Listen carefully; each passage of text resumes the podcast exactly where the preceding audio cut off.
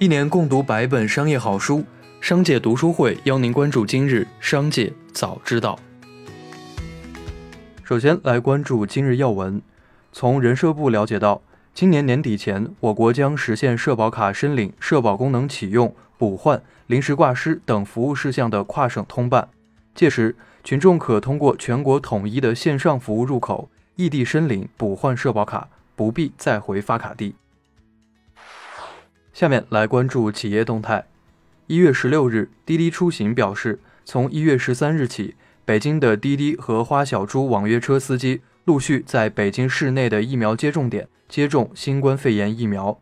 截至一月十六日十四点，在防疫部门的指导部署下，已完成四万六千七百八十七名司机接种疫苗，预约接种的司机为十万四千九百零七人。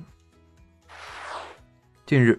不少网友反映自己的 MacBook Pro 突然无法充电，电量显示为百分之一，并提示维修。苹果客服回应称，它这个是更新系统之后出现的一个问题，一般可能会跟系统有关系。针对这一个事情，目前工程部那边也是正在做修复。电信诈骗、线上赌博愈发猖獗，也让作为资金通道的支付机构在风控端的压力激增。腾讯旗下财付通支付科技有限公司在二零二一年开年便收到了八百七十六点五七万元罚单，创下财付通罚单金额历史记录。针对违规的具体内容和整改情况，财付通方面表示暂不接受采访。而有支付行业人士透露，根据披露的相关违规内容，或与为赌博平台提供支付通道有关。社交媒体平台脸书宣布。该平台将在一月二十日总统就职典礼的当天，禁止在平台创建与华盛顿特区和议会大厦地点相关的活动页面。在声明中，脸书平台表示，此举旨在进一步防止人们试图使用该平台服务来煽动暴力。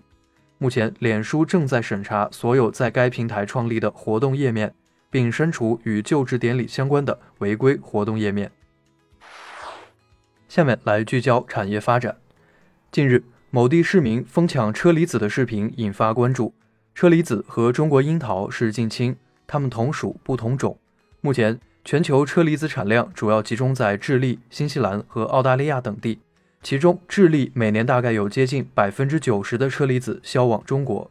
车厘子是近些年水果界当之无愧的网红，这得益于其上市时间以及生鲜电商的力推。据报道。全球各地多家汽车公司的生产线因为芯片供应短缺而停产。有业内高管透露，某种程度上，正是因为特朗普政府对中国主要芯片企业的制裁，恶化了这种局面。中芯国际是中国最大的芯片制造商，去年十二月被美国政府列入了禁止投资的中资企业名单。消息人士表示，汽车制造商将芯片生产从中芯国际转移到台积电。结果导致台积电爆单。一家汽车零部件供应商证实，台积电无法满足激增的需求。二手市场搭上了直播的快车，销量一路高涨。数据显示，我国二手闲置年交易额，二零二零年上升到了一万两千五百四十亿，达到了万亿规模。以一条九三年的琉璃首饰为例，二零一九年拍卖行的价格在七千左右，现在已经将近两万。据了解，我国二手交易市场中转让数量最多的是数码类产品。以手机为例，近十年国内闲置手机总量高达二十亿部。数据显示，成都甲级写字楼第三季度空置率环比下降零点六四个百分点，降至百分之十六点五三。但第四季度录得新增项目后，空置率再度升高至百分之十八点零一，达到近一年来最高点。伴随空置率上升，租金也在同步下调。成都甲级写字楼的租金，二零二零年第四季度持续下跌百分之零点八八，降到了每平方米一百一十点八六元，同比跌幅达到百分之三点六五，为近两年来最低。一起来听商界声音。万科创始人王石用出圈、交圈、直播来总结自己疫情后的生活，亲自带领公益团队直播。有人质疑他出风头想带货，王石回应称自己带货带的是思想观念和知识。他还谈到自己进入七十岁的心态，没有从心所欲，警惕自己不要影响年轻人进步。目前，新冠疫苗接种年龄限制为十八至五十九岁。国药集团中国生物董事长杨晓明介绍，其一，之所以首先推荐十八到五十九岁人群接种，是因为目前他们的临床数据最完整；其二，三到十七岁、六十岁以上人群的接种正在申报；其三，从目前数据和申报程序看，三月前接种人群应该可以扩大到三至十七岁。最后，我们把目光放到国际方面。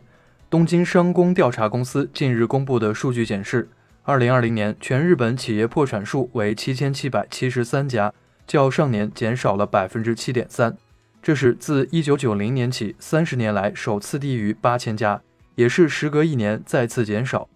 报道称，新冠疫情蔓延后，日本政府出台的一系列措施，包括无利息、无担保贷款及各种补贴等援助企业方案。发挥了不小的作用。据报道，挪威公共卫生研究所表示，美国辉瑞公司将减少对整个欧洲的疫苗供应。美国辉瑞公司当天表示，尽管将暂时影响出货量，但长期来看可增加新冠疫苗产能。对此，欧洲多国致信欧盟委员会称，无法接受这种情况，各国疫苗接种计划的可信度将受到威胁。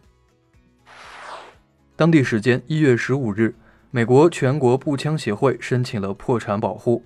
美国全国步枪协会首席执行官韦恩·拉皮埃尔表示，计划将总部从纽约迁址至德克萨斯州，并视为进行重组计划的一部分。但据媒体分析，此次美国全国步枪协会申请破产保护是为了躲避诉讼。在去年八月，美国纽约州总检察长起诉美国最大拥枪组织。美国全国步枪协会要求解散该协会。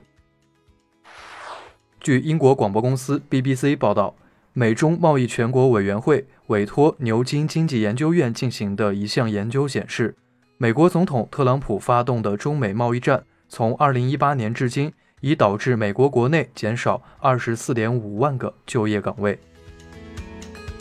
以上就是今天的商界早知道。节目最后还是要提醒您关注商界读书会，精选百本商业好书，一起养成一个长久读书习惯。加入商界读书会，和我们一起用听的方式见证自己的成长。微信关注“商界食堂”公众号，回复“读书会”就可以了解加入。期待与您相见。